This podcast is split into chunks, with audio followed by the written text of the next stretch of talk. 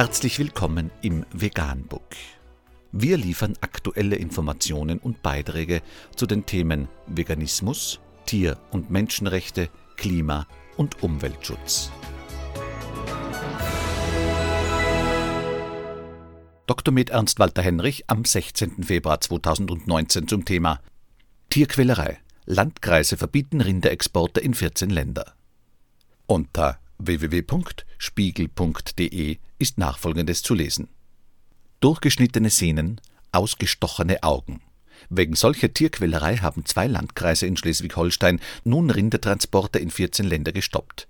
Betroffen ist auch die Türkei. Zwei Landkreise in Schleswig-Holstein haben den Transport von Rindern in 14 Länder außerhalb der Europäischen Union verboten. Es bestehe der Verdacht der Tierquälerei. Wenn Tieren vor der Tötung die Augen ausgestochen und Sehnen durchgeschnitten werden, damit sie sich nicht wehren können, ist das mit unserem tierärztlichen Ethos nicht vereinbar, sagte Manuela Freitag, Leiterin der Veterinäraufsicht des Kreises Rendsburg-Eckernförde. Hintergrund sind mehrere Berichte über tierquälerische Transporte. Betroffen von dem Exportverbot sind die Türkei, Jemen, Libanon, Marokko, Algerien, Ägypten, Aserbaidschan, Syrien, Jordanien, Kasachstan, Kirgisistan, Tadschikistan, Turkmenistan und Usbekistan. Nicht betroffen sind Tiertransporte innerhalb Deutschlands oder innerhalb der EU.